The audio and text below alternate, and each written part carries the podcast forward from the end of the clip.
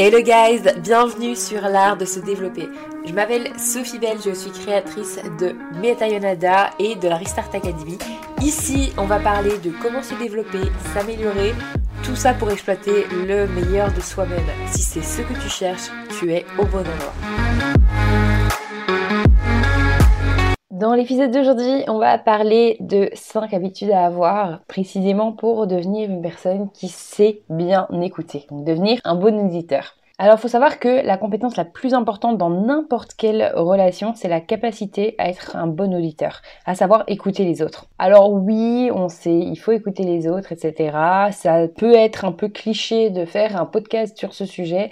Mais la raison pour laquelle je le fais, c'est que tout simplement, la plupart d'entre nous sont extrêmement mauvais ça. Alors la bonne nouvelle, c'est que devenir un meilleur auditeur, c'est pas si difficile que ça à partir du moment où on comprend où commencer et ce qu'on peut faire pour pratiquer tout ça. Du coup, c'est tout l'objectif aujourd'hui, c'est de vous partager 5 tuyaux pratiques que vous pouvez mettre du coup en pratique dès aujourd'hui pour améliorer vos qualités euh, d'écoute envers n'importe qui. La première chose à faire, c'est de se concentrer sur la personne et non le problème. La plupart d'entre nous sont des résolveurs de problèmes, si je peux appeler ça comme ça. La raison, c'est tout simplement que tout d'abord, on a un instinct de survie biologique qui est très très fort et qui du coup nous pousse à identifier et résoudre les problèmes. Et de l'autre côté, il y a une valeur culturelle qui est assez omniprésente autour de la réussite individuelle et du coup bah des prouesses analytiques, si on peut dire ça comme ça. Et du coup, c'est pas surprenant du tout qu'en tant qu'être humain, bah, on cherche constamment euh, les problèmes et surtout, une fois qu'on a trouvé le problème, on essaie désespérément de les résoudre. Alors bien entendu, la capacité à résoudre les problèmes est extrêmement intéressante dans la vie. Ce n'est pas du tout le sujet ici. Mais par contre, lorsqu'on écoute une personne, c'est la mauvaise chose à faire dans ces cas-là. Tout simplement, bah, lorsque certaines personnes veulent simplement être écoutées,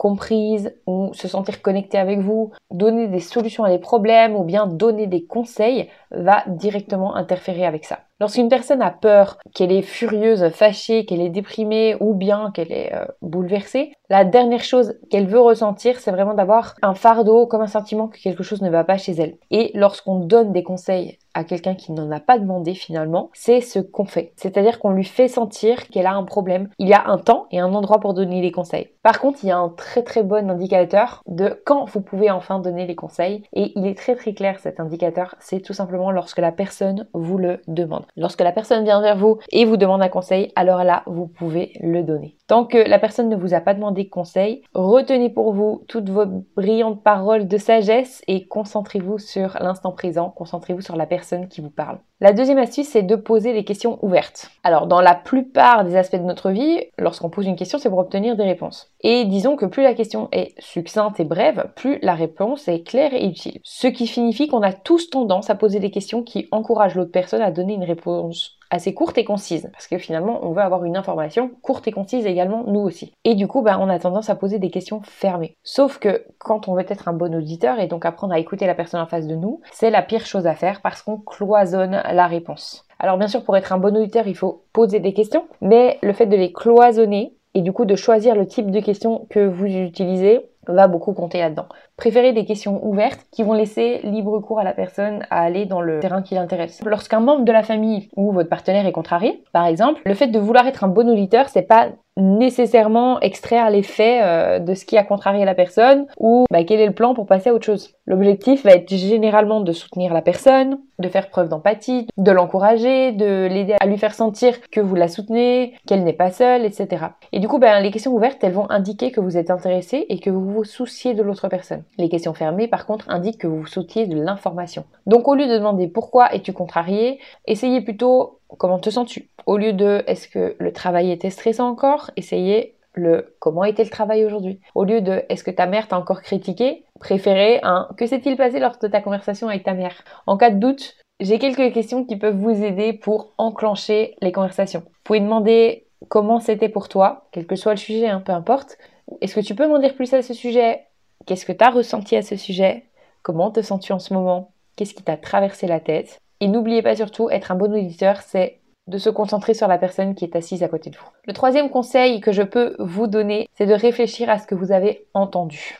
Quand j'ai commencé le développement personnel, je me rappelle que L'écoute active, je me suis dit que c'était vraiment le truc le plus stupide qu'on ait pu inventer. L'écoute active, ça signifie répéter ce que la personne en face de vous a dit. Supposons que la personne en face de vous dise ceci. J'arrive pas à croire que Tony m'ait dit ça. Dans ma tête, je me disais, mais tu penses que t'es qui?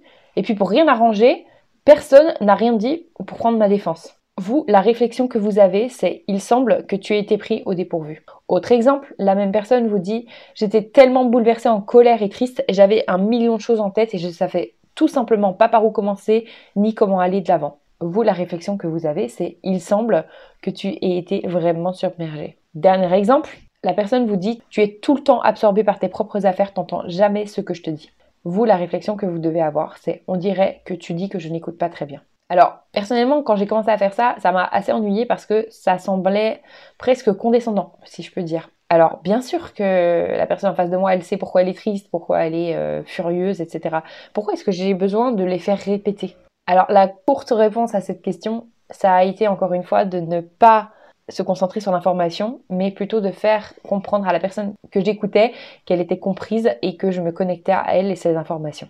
En fait, tout simplement en pratiquant l'écoute active, ça montre à l'autre personne que ce qu'elle nous dit, on s'en inquiète et qu'on écoute complètement et pleinement. L'écoute active, elle donne l'impression aux personnes d'être entendues. Et lorsque les gens se sentent entendus, eh bien, beaucoup de bonnes choses commencent à arriver. Peu importe comment la situation est à l'heure actuelle. Le quatrième conseil que je peux vous donner, c'est de valider leurs émotions. Alors comme je l'ai dit juste avant, répétez en fait ce que la personne elle dit, renforce la confiance qu'a cette personne envers vous parce que vous comprenez et vous vous inquiétez de ce qu'elle est en train de vous dire. Et de la même manière, en fait, lorsqu'on reconnaît et qu'on valide ce que quelqu'un ressent émotionnellement, eh bien, on envoie un message encore plus puissant que oui, on les comprend à un niveau profond et qu'on est avec eux.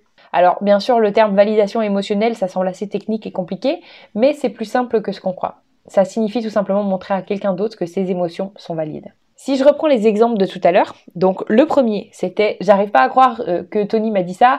Dans ma tête, j'étais euh, mon dieu, mais tu te prends pour qui? Et en plus, le pire dans tout ça, c'est que personne n'a rien dit pour ma défense. La validation des sentiments dans ce cas-là, ce serait j'ai l'impression que tu étais vraiment en colère et déçu de Tony et de tes collègues. Le deuxième exemple, J'étais tellement bouleversée, en colère et triste. J'avais un million de choses en tête et je savais tout simplement pas par où commencer ni comment aller de l'avant. La validation serait je peux voir à quel point ça te rendrait réellement triste et en colère. Et le dernier exemple était tu es tout le temps absorbé par tes propres affaires que tu n'entends jamais vraiment ce que je dis. La validation serait oui, je peux voir pourquoi tu es en colère contre moi parce que je n'écoute pas mieux. Alors la validation émotionnelle, c'est aussi proche que possible de la pure magie du style Harry Potter, on va dire. Quelque chose de miraculeux se produit finalement lorsqu'on est bouleversé et que la personne en face de nous reconnaît les spécificités de notre détresse. Il suffit de penser à la dernière fois où en fait quelqu'un a ressenti ce que vous ressentiez. Ça s'appelle l'empathie et ça a une force incroyable. Et bien sûr, c'est pas une manière intellectuelle, on ne vient pas non plus apporter des solutions à un problème.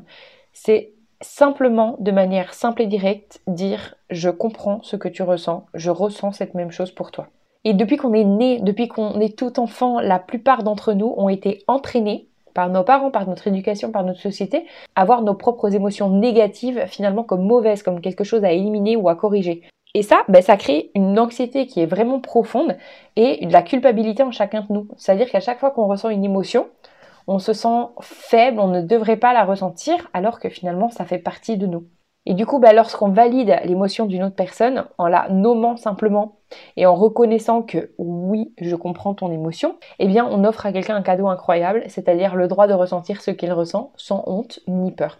Il n'y a pas une seule relation dans votre vie, qu'elle soit grande ou petite, qui ne s'améliorera pas considérablement si vous pouvez prendre l'habitude de valider les émotions des autres. Et le cinquième conseil que je peux donner pour être un bon auditeur, c'est de valider ses propres émotions. Alors, il n'y a rien de pire pour saboter sa propre capacité à être un bon auditeur que être sur la défensive.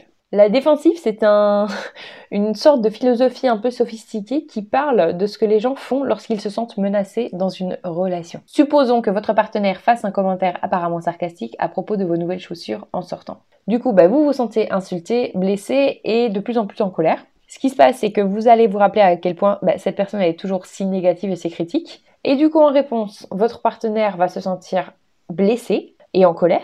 Et ce qui fait que vous allez aller à un dîner qui va être silencieux et gênant euh, avec euh, des amis de votre famille. Et du coup, vous allez commencer à ruminer sur euh, la façon dont bah, c'est toujours comme ça.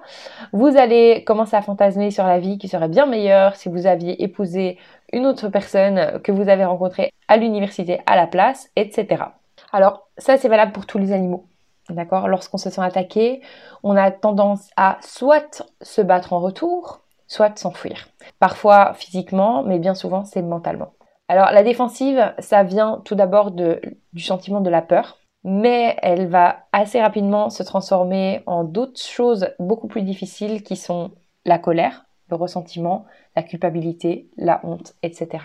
Le problème, c'est que votre système de défense et toute l'émotion qu'il génère sont utiles lorsque vous êtes littéralement attaqué. C'est-à-dire, genre par exemple, vous êtes poursuivi par un ours. Mais c'est clairement inutile lorsque vous êtes simplement attaqué dans votre ego, on va dire.